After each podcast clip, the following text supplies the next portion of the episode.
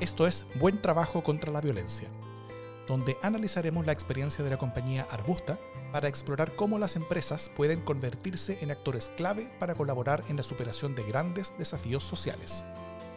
Esto es una producción del Centro de Estudios Espacio Público a partir de una investigación realizada por este centro junto a la iniciativa Vidas Sitiadas de Flaxo Costa Rica y el International Development Research Center o IDRC. Desde Santiago de Chile, soy Davor Mimisa. En los capítulos anteriores conversamos sobre la investigación de espacio público acerca del impacto multidimensional que el empleo, en particular el primer empleo, puede tener para la disminución de la violencia. Para eso nos adentramos en el caso de una empresa como Arbusta y su forma de relacionamiento y de trabajo y los impactos que tiene. Luego conversamos con trabajadoras y ejecutivas de Arbusta para entender mejor y desde sus perspectivas cómo se logran esos impactos y cuáles son sus efectos. En este, el último capítulo de esta serie, vamos a proyectar todo lo anterior hacia afuera de Arbusta y hacia adelante en el tiempo. Cómo experiencias como esta pueden replicarse y escalar en América Latina, aprovechando la energía de las empresas para enfrentar algunos de los mayores problemas sociales de nuestro tiempo y de nuestro continente. Sobre otras cosas también que ya se están haciendo en esta materia y sobre lo que puede venir hacia adelante y cómo podemos hacer de este potencial mejor futuro una realidad. Para esto vamos a conversar con dos líderes empresariales del continente, María Emilia Correa y luego con Claudia Bobadilla. Eh, primero conversaremos con María Emilia Correa. María Emilia es una emprendedora colombiana, es cofundadora del Sistema B, que es un movimiento a nivel continental para promover las empresas B, que son empresas que utilizan el poder de los mercados para resolver problemáticas sociales y ambientales. Es Fellow 2019 de la Universidad de Harvard y fue nombrada en 2017 una de las 30 intelectuales más influyentes de Iberoamérica por ES Global. Muy bienvenida María Emilia, un honor tenerte con nosotros. Muchísimas gracias por la invitación. Em, para comenzar la conversación, eh, tú eres una profesional que está desde hace tiempo pensando en qué es hacer empresa en América Latina, ¿no es cierto? Em, desde ese rol, ¿Cuál crees que es el aporte de una investigación como la que se hizo en Arbusta para analizar las maneras en las que disminuye la violencia a partir de cómo opera como empresa? Eh, ¿Cómo esta investigación puede aportar a la conversación sobre cómo se hace empresa en nuestro continente? Mira, estas investigaciones son importantísimas porque tenemos la idea desde hace algunos años de que las empresas sirven solamente para generar riqueza y, y recursos financieros a sus accionistas. Y la verdad es que las empresas son la, segunda organización más social más grande del planeta después de la familia. Es decir, aparte de las familias, las empresas reúnen el mayor número de personas del planeta. Imagínate el, poder que tiene una organización de ese tamaño para construir la sociedad donde queremos vivir. Entonces, poner esas, em, las empresas, esas organizaciones sociales al servicio de la solución de los problemas como la violencia o la discriminación, pues es una oportunidad tremenda para el mundo y para América Latina. ¿Cómo hacer eso después de que venimos 50 años trabajando de una forma y que ahora queremos hacerla de otra? Pues para eso necesitamos investigación. Por eso, por eso yo apoyo tanto la investigación como lo que hicieron con Arbusta en, en espacio público, para entender mejor porque muchos queremos hacer las cosas bien, lo que no sabemos es cómo hacerlas. Y estas investigaciones sirven para eso. Mm. ¿Y, qué es lo que más te llamó la atención de ti esta investigación? Pues mira, la, es, eh, uno como que cuando conoce muchas empresas con propósito, como lo he hecho yo en los últimos 10, 15 años, que me he dedicado a esa investigación personal de ir a recoger empresas, a identificarlas en toda América Latina, cuando tú las ves y las vives, si estás ahí, como que aprendes eh, de, forma personalizada el impacto que tienen las empresas. Pero uno lo que quisiera, yo lo que me sueño es que muchísima gente lo conozca y lo pueda reproducir en sus propias empresas.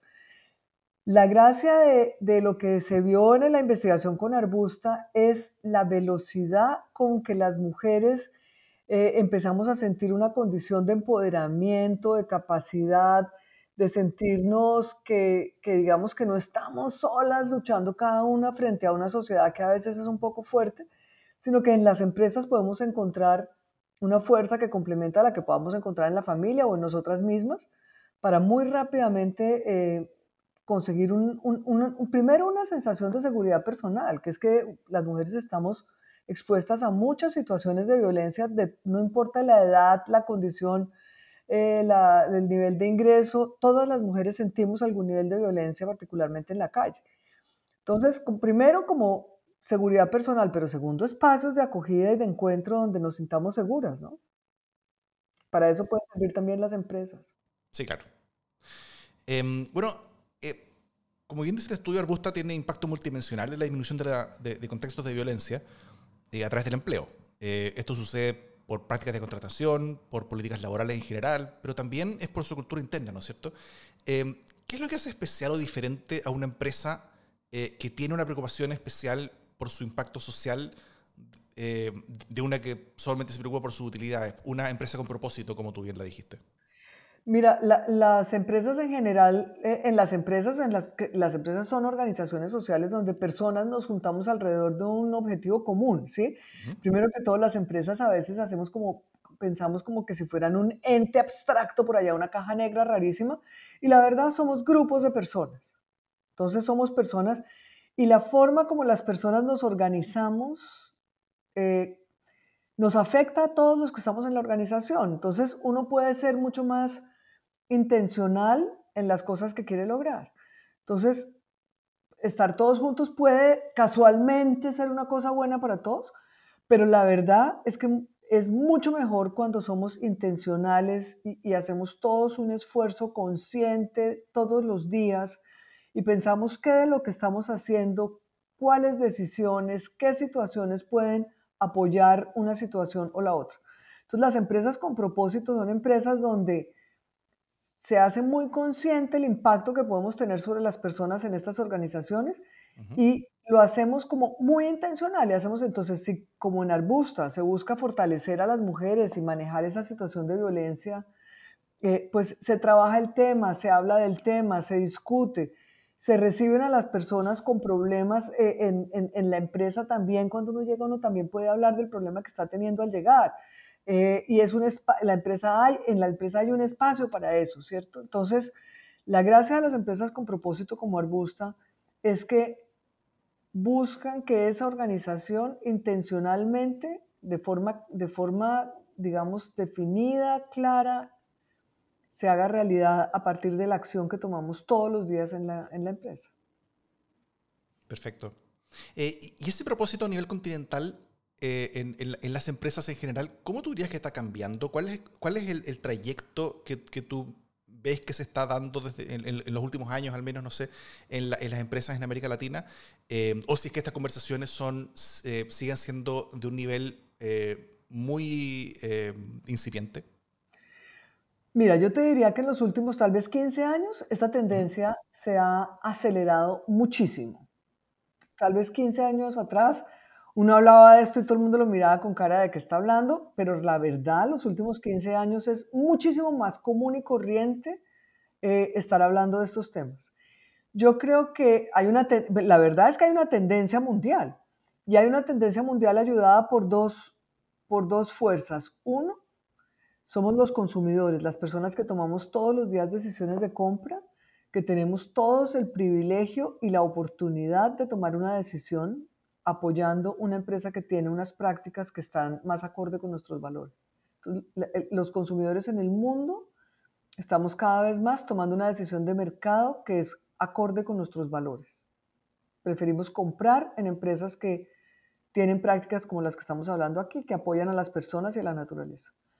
El otro tema que es una tendencia muy fuerte es que la, y yo creo que es generacional, las nuevas generaciones, las personas más jóvenes, están buscando empleo en espacios donde no solamente ganen un salario, que pues debe ser un salario justo, evidentemente, equitativo, pero que además su trabajo no sea simplemente un trabajo para ganar un salario, sino que sea un, un trabajo donde además tienen un impacto positivo y en eso encuentran sentido y propósito personal. Entonces, tenemos que la empresa como sí misma, como organización, decide, vamos a sumarnos en el propósito de reducir la violencia contra las mujeres, como lo que hace Arbusto. Pero además, ese propósito sirve para que cada una de las personas que trabaja ahí, pues regrese a su casa por la noche y cuando le pregunten usted qué hace, diga con orgullo, pues yo trabajo en esta empresa, pero es que además trabajo para disminuir la violencia sobre las mujeres. Y ese sentido y esa búsqueda de propósito es un tema fundamental de los seres humanos que se nos había olvidado, pero la verdad es un espacio donde las empresas podemos hacer un aporte al, al bienestar personal de cada uno. De manera que yo te diría que primero una tendencia global donde los consumidores compramos de acuerdo con nuestros valores. Y otra tendencia muy fuerte donde los, particularmente los jóvenes están buscando empleo donde encuentren un salario justo y un propósito. Perfecto. Em, ¿Qué otros ejemplos, además de Arbusta, eh, destacables de empresas latinoamericanas con impactos sociales positivos eh, a ti se te ocurren que puede ser interesante compartir? Mira, yo eh, desde hace 12 años con algunos amigos creamos una organización que se llama Sistema B, precisamente porque teníamos esa pregunta y dijimos, venga, busquémonos a ver, seguro que hay más empresas que las que nosotros conocemos. Y entonces ha sido impresionante porque en estos últimos 10 años hemos encontrado miles, literalmente miles de empresas desde México hasta Argentina en todos los países de nuestra región que están haciendo un esfuerzo para tener un impacto positivo sobre las personas y sobre la naturaleza. Entonces tenemos empresas más conocidas como por ejemplo Natura Cosméticos del Brasil, que es una empresa gigante. En Colombia tenemos una empresa como Crepes and Waffles, que es la cadena de restaurantes más grande del país. En México tenemos eh, eh, una empresa que se llama Pixa, con X y Z, Pixa, que es, que es un un espacio de inclusión, la cosa más increíble, y que además vende pizza. Eh, de manera que, mira, en, una de las cosas que hacemos en Sistema B para toda la gente que está haciendo investigación y está buscando entender mejor este fenómeno, es que identificamos estas empresas, varias, de, mejor dicho, mil, cientos, cientos de estas empresas han obtenido la certificación como empresa B, esas las pueden encontrar en el sitio de Sistema B, pero además tenemos miles, literalmente miles, más de 30 mil empresas que han utilizado los, los formularios del sistema B, que son gratuitos, están online, los puede usar cualquiera, para mejorar sus prácticas. De manera que te puedo decir que tenemos miles de empresas y empresarios en América Latina que están buscando cómo tener un impacto positivo. Así que yo creo que eso es una muy buena noticia para todos, porque nos la pasamos diciendo todo lo que está mal en América Latina, pero en América Latina tenemos una, tenemos una tendencia de crecimiento muy veloz de empresas con propósito. Es tal vez una de las más veloces del mundo. Mm. Sí, sobre eso, ¿cómo está América Latina versus el resto del mundo? Eh, tanto en términos de, de adaptación e implementación de estos temas, como la velocidad en los que estos temas están cambiando. La velocidad es probablemente la más rápida del mundo. Eh, mucho más rápido que, digamos, relativo al número de personas eh, que en Europa, Estados Unidos, Asia o África. Y, yo personalmente pienso que es que estamos, los latinoamericanos somos muy emprendedores, entonces somos personas que decimos, hombre, si los gobiernos tienen dificultad de funcionar, si estamos aburridos con la política, pues pongámonos a hacer empresas que hagan lo que nosotros queremos hacer. Aquí estamos en un mundo de gente que toma acción, porque podemos sentarnos a quejarnos, ¿cierto? Y sentar y decir que todo mal, que el gobierno mal, que los ricos mal, que, ¿sabes? Echarle la culpa a otro. Pero también podemos tomar acción, pararnos en nuestros dos pies y ponernos y hacernos cargo de la solución de los problemas que nos preocupan. La crisis climática, la discriminación, la violencia. Eh, y lo podemos hacer a través de empresas. Eso yo creo que en América Latina, que somos tan emprendedores en general, eso tiene una fuerza increíble. Lo que pasa es que a veces no es tan fácil hacer empresa en nuestra región, por diferentes razones, por, por, por, las, por las crisis económicas, por los problemas de reglamentación, en fin, qué sé yo, ¿cierto? Eh, pues si fuera más fácil hacer empresas, todos seríamos Bill Gates, ¿no? Aquí, aquí estamos todos trabajando todos los días para salir adelante. Pero tenemos una región de emprendedores, emprendedores de todos los tamaños, eh, muchísimas mujeres emprendedoras en nuestra región, eh, que trabajan no solamente para sacar adelante su familia, sino para tener un impacto positivo en su comunidad. Y eso en América Latina es una tendencia afortunadamente creciente y, cada vez más fuerte, ¿no? Mm. Em, ¿Cómo tú dirías que más empresas en nuestro continente podrían entusiasmarse con hacer negocios eh, buscando propósito además de la rentabilidad eh, y generando impactos, impactos positivos ahí donde operan? O, dicho de esta manera, ¿cómo, ¿cómo se puede hacer replicable y escalable ejemplos como los que estamos conversando?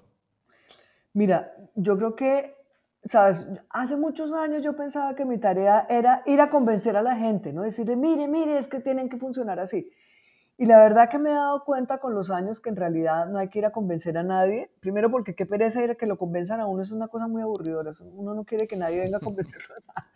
Pero segundo, eh, yo creo que lo más importante es darme cuenta la cantidad de gente al interior de las empresas que quiere ser un buen ciudadano corporativo, que quiere ser parte de una organización que construya una mejor sociedad. Entonces, nos la pasamos diciendo es que las empresas no tienen corazón. La verdad, el, deseo de tener un impacto positivo es raro encontrar la persona que no lo quiera hacer. Es raro. Lo que pasa es que no está muy claro el camino. ¿Cómo lo hacemos? Porque si tú vas a una universidad hoy día a estudiar negocios, te enseñan a hacer negocios como le enseñaron a tus abuelos, que es sin ninguna condición de inclusión, sin ninguna mirada sobre el tema ambiental.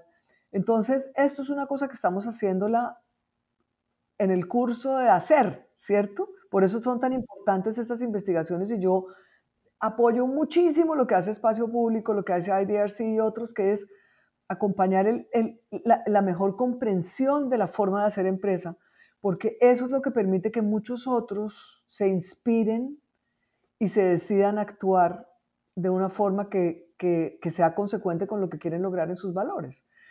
Dar a conocer estas investigaciones, informar de esta forma de hacer empresa en los medios. Ojalá que los profesores de las universidades se sigan entusiasmando. Fíjate que hicimos un estudio ahorita que encontramos que cientos de universidades de América Latina, de escuelas de negocios y de emprendimiento, tienen unas clases o unos ramos, como dicen en Chile, ofrecen ramos que tocan estas temáticas. Sin embargo, esos ramos son todos electivos, no son parte del corazón de, la, de la escuela. Si las escuelas de negocios incorporan esto como parte del corazón, como otra forma de hacer empresa, yo creo que hacemos un gran avance. Por eso son tan importantes las investigaciones, para que los profesores tengan el material con el cual pueden dar, las clases. Perfecto. Y en eso también, ¿qué rol tú dirías que puede tener la política pública eh, en ayudar a construir estos caminos de, de transformación corporativa? Mira, la política pública es fundamental, porque tú me preguntabas cómo escalar. Entonces yo te, yo te contesté primero, bueno, hagamos más empresas, ¿no es verdad? Y para hacer más empresas, pues que se, se enseñe de una forma diferente, que se comunique de una forma diferente. Pero la verdad, cuando hacemos empresas, pues casi que eso es un, un, crecimiento de uno en uno, ¿no es verdad? Una empresa, dos empresas, hasta que lleguemos a mil, pero pues a ese paso nos vamos a demorar hasta que seamos todos viejos. La mejor forma de escalar rápidamente son las políticas públicas. Una buena política pública te permite escalar a unas velocidades impresionantes. Mira el cambio que ha habido en la capacidad de emprendimiento en Chile cuando se hizo la empresa en un día. Mm. Cuando en vez de gastarte tres meses y gastar no sé cuántos miles de pesos en un día y con poca plata puedes hacer tu empresa, eh, vemos el crecimiento de, de las empresas de una forma impresionante. Entonces, si la política pública o cuando la política pública apoya la creación de empresas con propósito. Por ejemplo, en Colombia tenemos una ley que permite la creación, que crea el tipo legal de empresas con propósito. Se llaman sociedades comerciales de beneficio de interés colectivo. De forma cortica las llamamos empresas BIC, beneficio de interés colectivo. En un año y medio tenemos cerca de 2.000 empresas constituidas como empresas de beneficio de interés colectivo. En Italia, que hay una ley similar, tenemos 2.500 empresas constituidas de esa forma. Entonces, las políticas públicas bien hechas son el mejor camino para escalar. Ahora, no es el único porque necesitamos universidades que enseñen de otra forma, consumidores que compremos de otra forma, eh, gente que se busca un empleo distinto, claro que sí pero necesitamos todos juntos, la política pública, los consumidores, los empleados, los empleadores, la academia. Es el cambio social, es la suma de las acciones de cada uno de nosotros. El cambio social no sucede porque, mejor dicho, se abrió el, el cielo y aparece un rayo. No, el cambio social sucede cuando cada uno de nosotros se comporta de una forma distinta. Y, yo creo que esa es la, oportunidad que tenemos ahora, darnos cuenta que todos tenemos un interés común, que es tener una sociedad más justa, más tranquila, más sana, más equilibrada, que lo podemos hacer a través del mercado y que la verdad tenemos una urgencia tremenda, porque hoy estamos enfrentando niveles de violencia en América Latina que son inaceptables y tenemos una crisis climática que nos afecta globalmente a todos. Y tenemos la oportunidad también de hacerlo a través del mercado y de las empresas. Esa es la invitación de, de, investigaciones como las que hace Espacio Público con Arbusto. Súper. Em, ¿Y cuáles tú crees que pueden ser los, principales cambios en esta materia en los próximos años? En, la dirección en que estamos embarcados, ¿cómo dirías que vienen los próximos años en esta materia, en América Latina, eh, en, torno a los peligros, a las oportunidades que hay que hay en estos caminos? Mira, todos estos caminos obviamente no son ajenos a las situaciones políticas y de, desaceleración de la economía a nivel mundial, ¿no? Después de la pandemia, con la eh, lamentable guerra en Ucrania, eh, tenemos una situación de economía global que no, de, de, inflación que no nos acompaña tanto en el mercado, ¿no? Entonces, es muy probable que los próximos dos, tres años vamos a ver una desaceleración en las economías que hace que todas estas tendencias pues se desaceleren. Porque obvio que uno no está ajeno de lo que está pasando en, el mercado y en el mundo. Sin embargo, al mismo tiempo tenemos eh, una pérdida de empleo muy significativa a nivel global y en América Latina. Y yo creo que eso, por, por definición, va a tener que apoyar el emprendimiento y eso es algo que todos los gobiernos se van a dar cuenta que no es suficiente eh, la creación de empleos porque es que en una economía que desacelera las, las, empresas no pueden crecer más que lo que pueden. Entonces el emprendimiento y el apoyo al emprendimiento es una política pública que tiene mucho sentido en, en momentos de desaceleración. La búsqueda de nuevas oportunidades de mercado a través del emprendimiento es el gran camino. Y, las, y los gobiernos tienen la oportunidad de ayudarnos a los, a los ciudadanos a través de políticas públicas y, acompañarnos no solamente con entregas de dineros que siempre son importantes en situaciones como la de la pandemia, sino en acompañarnos más bien a desarrollar nuestra propia capacidad empresarial y salir adelante por nuestros propios medios. Perfecto. ¿Algo más que quieres compartir con nosotros? No, siempre apoyar la investigación, eh, contar que las cosas se pueden hacer distinto, que en América Latina tenemos capacidades extraordinarias reconocidas a nivel global para tener empresas que tienen un impacto positivo, que reducen la violencia sobre las mujeres. Eh, eh, Arbusta es un ejemplo que lo podemos ver y, que esta investigación nos permite verlo con evidencia académica, empírica, y no es solamente una intuición o una anécdota, eh, de manera que aprovechemos esta información para darla a conocer y sentirnos orgullosos de quiénes somos y de las capacidades que tenemos en nuestra región. Súper. Muchas gracias por estar con nosotros, María Emilia. Muchas gracias a ustedes por la invitación. Bueno, ahora nos acompaña Claudia Bobadilla. Claudia es abogada chilena, directora de empresas, fellow de la iniciativa de liderazgo avanzado de la Universidad de Harvard y fundadora de la iniciativa Puente Social, que busca reconectar a las empresas con sus comunidades a partir de experiencias vivenciales colectivas basadas en la colaboración y ancladas en los territorios. Muy bienvenida, Claudia. Un honor tenerte en este podcast. Al contrario, muchas gracias, Daur, por esta invitación. Mucho gusto reencontrarnos. Qué bueno. Eh, bueno, para comenzar y a partir de las experiencias que has tenido en el relacionamiento entre las empresas con las comunidades, eh, tanto en Chile como me imagino ahora también la estás teniendo afuera, eh, ¿En qué estado tú dirías que se encuentran esas relaciones? Yo lo definiría con tres conceptos. Primero, de perplejidad. Segundo, de descubrimiento. No de redescubrimiento, de descubrimiento y de una eh, profunda eh, transformación. ¿Y cómo tú, desarrollarías ese concepto?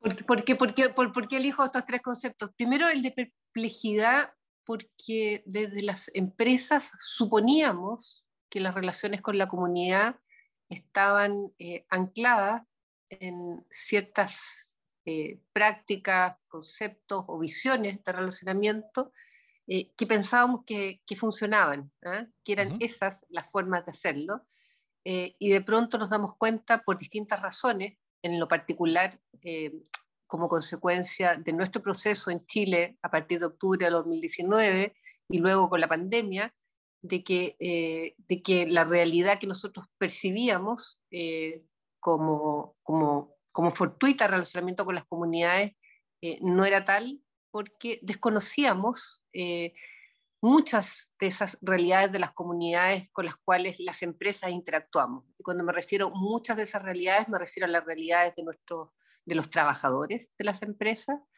eh, de sus contratistas, de sus proveedores, de sus comunidades más cercanas donde se despliega la infraestructura corporativa o donde están los clientes ciudadanos. Eh, y, por lo tanto, ver esa realidad eh, desnuda desde otro lugar eh, te pone en una situación primero de perplejidad que me parece que es positiva. Luego de eso te lleva a decir, bueno, tengo que entender de qué se trata este nuevo contexto social que se está fraguando y que continúa fraguándose, no, no, no, no está en un estado sólido, todavía es líquido, eh, y lleva a, a tomar acciones en muchas de las corporaciones a descubrir, a descubrir y principalmente a ir a escuchar, no ya desde nuestras oficinas, sino que desde eh, los territorios y en contacto directo con las personas, o sea, lo que yo llamo un conocimiento sin filtro eh, de cuáles son esas realidades. Y tercero, transformación, porque cuando uno descubre eh, otros contextos, este nuevo contexto, necesariamente empiezas a transformar eh, la organización no solo por un deber ético, sino que hoy día hay temas regulatorios que son importantes, eh, de autorregulación, que son provenientes desde el mismo sistema corporativo internacional, como son los criterios ESG o los criterios conocidos como medioambientales, sociales y de gobierno corporativo, eh, regulaciones como reportar integradamente a partir del próximo año por mandato de la CMF en nuestro país, eh, por lo tanto, hay una serie de eh, incentivos que llevan a necesariamente a las empresas a tener que transformar sus prácticas de relacionamiento con el medio ambiente y ciertamente con las comunidades con las que interactúan. Perfecto. Eh, ¿Y cuáles tú dirías que son los principales impedimentos, dificultades que para que las empresas tengan hoy día un mayor impacto social positivo? Eh, ¿Serán culturales en, torno a cómo se entiende hacer empresa, cuáles son los objetivos que las propias empresas se dan para su acción? Eh, ¿Serán desconexiones, tal como tú las, eh, te refieres a ellas, entre la sociedad y sus problemas? Yo creo que hay una, hay una mezcla de todo lo que tú señalas y lo voy a conceptualizar de nuevo en tres, en tres, en tres conceptos que podemos desarrollar. Uno, creo que hay un deterioro profundo de la confianza y, sin confianza es muy complejo establecer cualquier tipo de relación. ¿ah? Y los índices de confianza en nuestro país lamentablemente se han ido deteriorando de manera creciente y el mundo corporativo eh, es uno de esos casos eh, de falta de confianza respecto de la ciudadanía en general. Segundo, eh, la definición del propósito. ¿ah? Mm. Y ahí entramos a este nuevo concepto de cuál es el propósito de la empresa y cómo tiene que imaginarse en, este nuevo mundo, que no es solo local, es un contexto global que se da, eh, que es un propósito que no solo ya, y, yo lo voy a dar como, como, como, sabido, como que ya avanzamos en eso, eh, no es solamente eh, producir, que es totalmente legítimo y necesario, eh, reproducir utilidades para sus accionistas, o sea, ser financieramente sostenible y reportar utilidades para sus accionistas, sino que también tiene un compromiso con un ecosistema de actores con los cuales interactúa y eso ciertamente comprende a las comunidades con las cuales se eh, relaciona. Y tercero, liderazgo. ¿ah? Estos cambios requieren liderazgos eh, distintos a los que hemos venido viendo dentro de las organizaciones. Y nuevamente no me refiero solo a lo local, a nuestro país, sino que al mundo. Liderazgos que superen el cortoplacismo, eh, porque estas son transformaciones de mediano y de largo plazo que requieren una fortaleza para no ceder a la tentación del corto plazo, a la tentación de reportar el quarter, eh, que ciertamente sí, sin una sostenibilidad financiera de una organización no es posible hacer lo otro, pero, pero no ceder y no quedarse solamente enfocado en esos resultados del corto plazo, sino que tener una visión, perseverar en esa visión a pesar de las dificultades, porque hay muchas dificultades y complejidades, para poder hacer las transformaciones que requieren un plazo, unos términos, unos tiempos eh, más largos. Y, y, todos estos, estos tres conceptos se, se, van engranando y suponen dentro de las corporaciones hacer ciertos cambios que son eh, relevantes. Mirándolo esto como un proceso, Davo, yo creo que eso es importante, porque esto es una evolución. Si tú recordarás lo que se hablaba hace eh, varios años atrás, era sobre la responsabilidad social corporativa.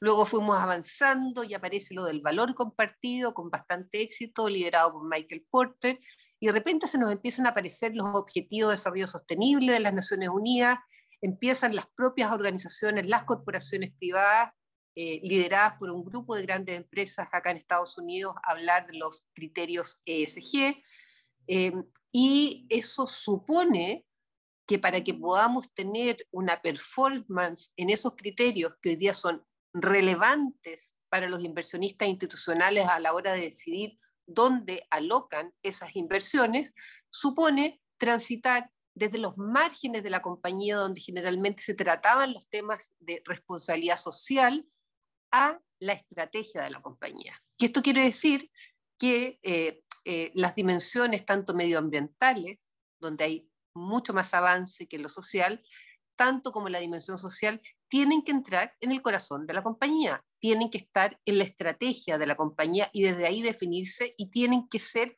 prioridad de los gobiernos corporativos. ¿ah? Esto no basta con que haya una persona dentro de la organización, por muy alto que sea su cargo, encargada, como se suele decir, de estos temas, que no son temas, son dimensiones muy concretas, son cómo la empresa se relaciona con el medio ambiente y no solo eh, mitiga y deja de contaminar, sino que proporciona las condiciones para que los ecosistemas encuentren maneras de regenerarse, por ejemplo.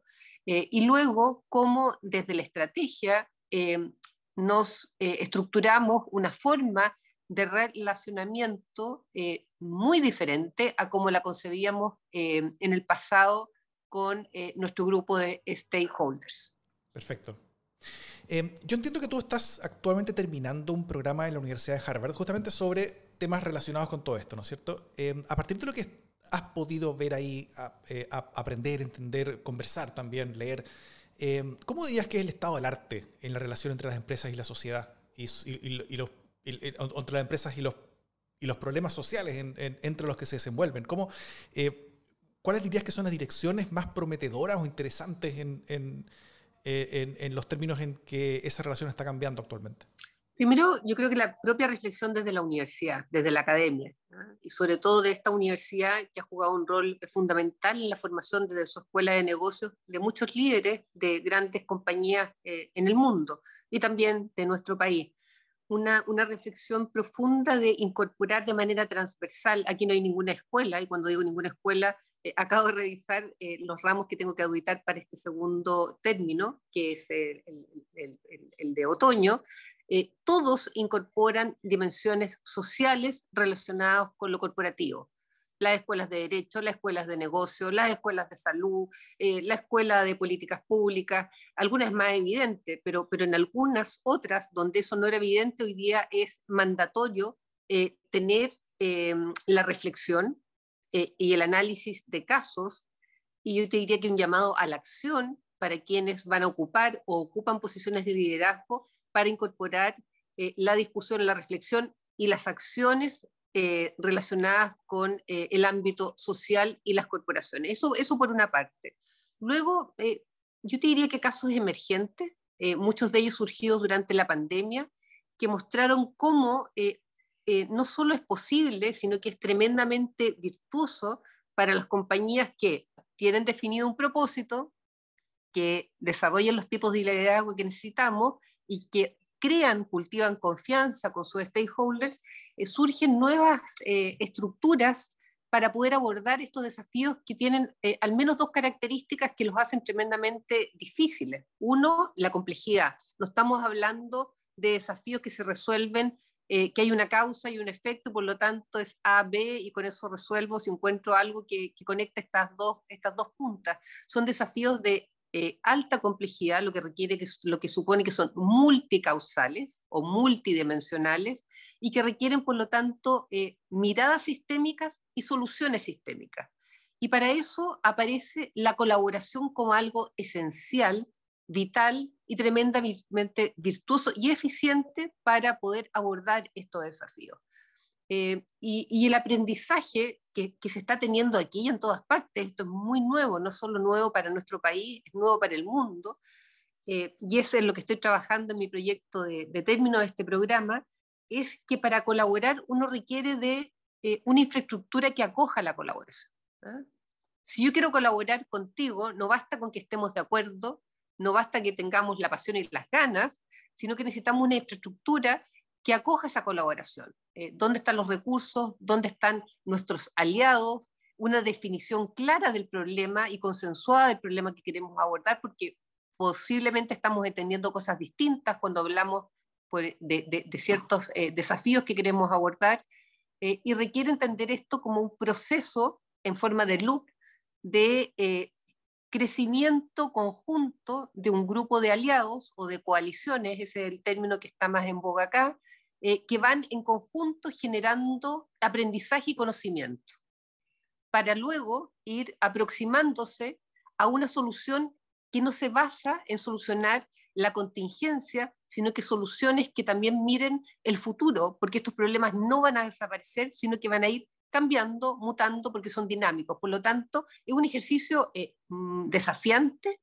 pero que se puede hacer si uno eh, lo diseña eh, con mucha seriedad, profesionalismo y cuando tiene todos los elementos que ya hemos conversado presentes en la mesa del directorio. Perfecto. Em, sobre esto, y ya llegó a, la práctica, a la práctica a nivel em, más que solo chileno em, de América Latina. ¿Tú conoces empresas o casos eh, en los que, o, que crees que pueden ser destacables, que, que estén avanzando en forma fuerte en direcciones como la que describes? a, mí uno de los casos que más me, ha llamado la atención desde hace mucho tiempo, porque creo que fue muy pionero y visionario y ha seguido creciendo, es el caso de Natura en Brasil. ¿ah? Yo creo que Natura es un muy buen ejemplo de cómo con una visión, un propósito claro, fiel a su modelo de negocio, porque Natura no inventa algo para hacerse cargo de los problemas medioambientales del Amazonas eh, o para incorporar al mundo de las mujeres en el emprendimiento local, eh, para incorporar en su modelo de negocios a las mujeres como agentes de venta con flexibilidad laboral, eh, no crea algo distinto, sino que lo interesante, y ahí hay una definición que me gusta mucho sobre propósito, es entender que uno puede y las empresas tienen la posibilidad y mucha posibilidad, porque tenemos mucha fuerza desde las compañías que gatillar para resolver problemas sociales a partir del negocio que desarrollamos. Y eso es lo que hace Natura. Eh, y lo que ha hecho en términos de, eh, de, preservar especies endémicas del Amazonas que son utilizadas en su propio eh, modelo de negocio para la producción de los productos que ellos generan, cómo incorporan a las comunidades locales en ese proceso, cómo dignifican, dignifican el valor de esas plantas, cómo dignifican la vida de esas mujeres y cómo permiten que una red colaborativa haga el negocio de Natura, para mí uno de los ejemplos eh, eh, en Latinoamérica eh, que, que, más destaco. ¿Mm? Perfecto. ¿Y, cómo tú crees que ejemplos como el de Natura o como el de Arbusta, que es el que más conversamos en este, este podcast, se pueden replicar o escalar? Sumando ya sea más empresas o que las empresas que pueden ser pequeñas, que, que, tengan propósitos así, puedan, puedan crecer. ¿Cuáles tú crees que son los, los mecanismos o los caminos para que para que esto pueda ser más grande, más potente y también más influyente. Este, este impacto social positivo desde las empresas a través de las propias herramientas que las empresas tienen para eh, cambiar y modificar la realidad y tener una creciente parte de ese poder de cambio eh, en favor de la sociedad y sus problemas. Yo creo primero conciencia, conciencia desde los liderazgos de las corporaciones de que esto obedece eh, a una responsabilidad que tenemos las organizaciones como actores sociales. Nosotros no somos agentes externos a la sociedad somos actores sociales y como, como tales, desde mi perspectiva, tenemos responsabilidades con, con las sociedades en las cuales interactuamos. ¿Y por qué esto es relevante? Porque no hay ninguna posibilidad de un progreso sostenible o un desarrollo sostenible sin cohesión social. Por lo tanto, creo que es un excelente negocio eh, poder hacerse cargo de los temas sociales complejos, sin que quiera esto decir que el Estado deja de tener responsabilidades, que las comunidades no son capaces de resolver sus propios problemas. Todo eso es posible, pero cuando establecemos sistemas e infraestructuras colaborativas, la posibilidad de abordar desafíos de mayor complejidad, ser más eficientes, más eficaces y de generar cohesión social y recuperar confianza, es mucho más efectivo si nos unimos, porque ciertamente juntos somos más inteligentes porque generamos mejor conocimiento eh, y podemos, por lo tanto, abordar problemáticas que son eh, más eh, difíciles de resolver alguno de estos agentes por sí solo. Y eso es uno de los aprendizajes importantes hoy día. Es muy difícil, Davor, y tú lo ves y tienes experiencia, que un Estado pueda resolver todos los desafíos que nuestros países tienen. Mm. Es muy difícil que la empresa lo pueda hacer es muy difícil que una sola comunidad lo pueda hacer. Y eso hay explicaciones para eso, ¿ah? no es por incapacidad, hay explicaciones muy concretas que, explican por qué esto es imposible. Por lo tanto, eh, el poder armar estos sistemas colaborativos, estas infraestructuras colaborativas, estas coaliciones de alto impacto social para resolver problemas de alta complejidad, eh, creo que es el camino. Y eso supone liderazgo, toma de conciencia, eh, hay regulaciones como las que estábamos hablando, que son incentivos eh, que, mueven a las compañías en esa dirección. Están eh, el peso y el poder que tienen los inversionistas institucionales, que ya lo conversamos, que sí están mirando a las compañías en su performance en las dimensiones medioambientales, sociales y gobierno corporativo y en su performance en economía circular. No basta con las tres primeras si no hay procesos de economía circular dentro de las corporaciones. Eh, y tener claridad de que para que esto funcione, nadie sobra, todos somos necesarios y vamos a aportar distintos tipos de talentos, eh, formales académicos, de trayectoria de management, eh, de capital financiero, de talento informal, pero tremendamente importante que está alojado en las comunidades que en el día a día están resolviendo problemas difíciles y complejos, por lo tanto, eh, a mí me gusta mucho la estructura de sistemas colaborativos, de coaliciones de alto impacto, que, que, que, que, se alejan de la burocracia. Aquí no estamos hablando de armar ni una nueva fundación, ni una nueva corporación, sino que organizaciones muy livianas, con barreras de entrada muy bajas, de salida también, porque lo que nos une es el propósito y la convicción de que abordar y resolver ciertos desafíos sociales, como por ejemplo vivienda, podría ser uno, eh, por ejemplo, pavimentación de lugares eh, de muchas comunas que carecen de, pavimentación, áreas verdes, temas de seguridad, contención de los niños, salud mental. Bueno, la lista sabemos que lamentablemente los problemas que tenemos es larga. Eh, sí tienen impacto en las corporaciones. Uno de los principales variables de ausentismo laboral hoy día en nuestro país es salud mental. Por lo tanto, resolverlo sí tiene sentido para el país, pero también para la empresa. Y eso, eh, trabajarlo en estas estructuras colaborativas, en estas coaliciones que tienen como por, objetivo eh, impacto social o de alto impacto social, que si resultan ser exitosas en una comunidad, te dan el marco, no es hacer el copiar y pegar en otra comunidad, porque los contextos son relevantes. Los contextos definen cómo uno tiene que hacer las cosas, pero al menos te dan un marco que podría darte pistas de cómo irlo escalando en, otros, en otras comunidades, pero siempre teniendo en contexto los eh, contextos culturales, sociales, económicos, históricos de las comunidades en las cuales eh, queremos eh, colaborar y hacer cambios. Perfecto. Y solo para terminar, em, ¿cómo tú ves la dirección de avance y de cambio que hay en estas materias a nivel latinoamericano, de América Latina? ¿Qué oportunidades o peligros tú ves en el camino hacia adelante en, los próximos años, digamos? Eh, o, cómo es esa relación entre las empresas y la sociedad que tú crees que es posible construir eh, de aquí a 5 o 10 años más? Primero tengo una observación concreta. En, lo personal me ha tocado estos últimos dos años y medio y, este segundo semestre continúa de recibir varias invitaciones en Latinoamérica precisamente eh, para ir a eh, contar la experiencia, eh, nuestra experiencia local, hablar sobre sistemas colaborativos, cómo podemos estructurar estas coaliciones de alto impacto social, invitaciones desde asociaciones empresariales, lo equivalente que sería nuestra SOFOFA, la Confederación de la Producción del Comercio. Entonces, veo que sí hay un interés real y una urgencia desde el mundo corporativo por querer comprender para poder actuar. Si no comprendo, seguramente lo voy a hacer mal, entonces necesito entender. Primero, eso. ¿Cuál es mi temor o dónde yo tendría eh, cuidado es que eh, la variable política eh, no, no, se, no, se, interponga en el miedo y genere distancias eh, basadas principalmente en el miedo. ¿ah? Cuando uno no conoce, teme a lo que no conoce. Y cuando se empiezan a generar distancias o polarizaciones dentro de la sociedad basadas en ideologías partidistas, creo que nos haría un tremendo daño que eso afectara eh, estos procesos de transformación eh, sociales donde el sector corporativo no solo tiene un rol, sino que tiene un poder tremendo para generar cambios que eh, mejoren la vida de las mayorías ciudadanas y que hagan algo que para mí es fundamental, que transformen la dignidad en un bien común. Súper. ¿Algo, algo, algo más que se te ocurra que, que, puede sumar a la, a la discusión y conversación?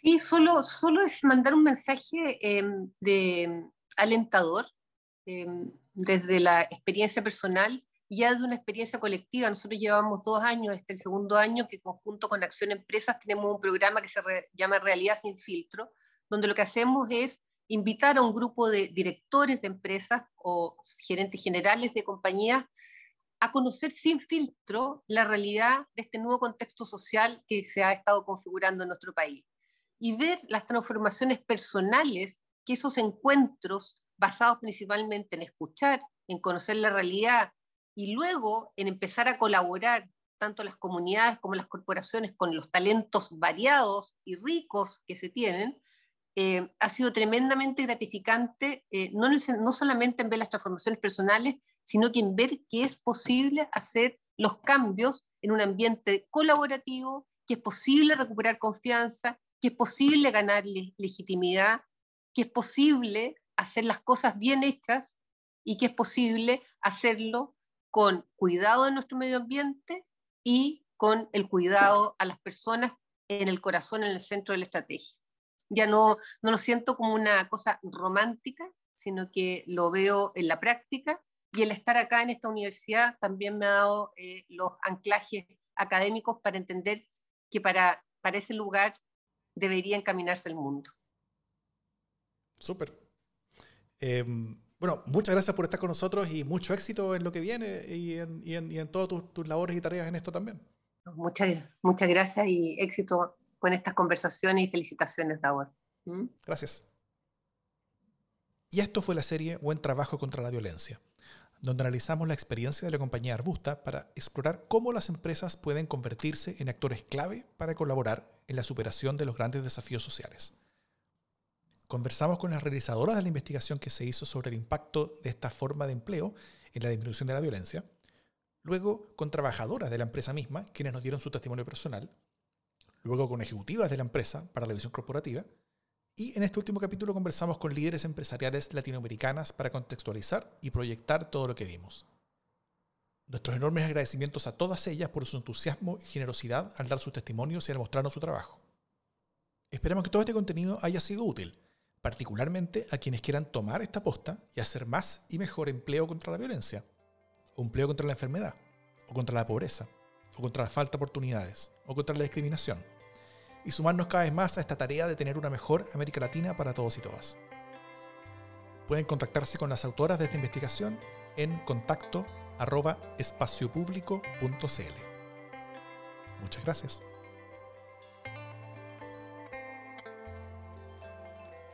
Este podcast fue realizado por el Centro de Estudios Chileno Espacio Público, a partir de una investigación del mismo centro realizada por Teresa Robert y Eleonora Nun junto a la iniciativa Vidas Sitiadas de Flaxo Costa Rica y el International Development Research Center o IDRC.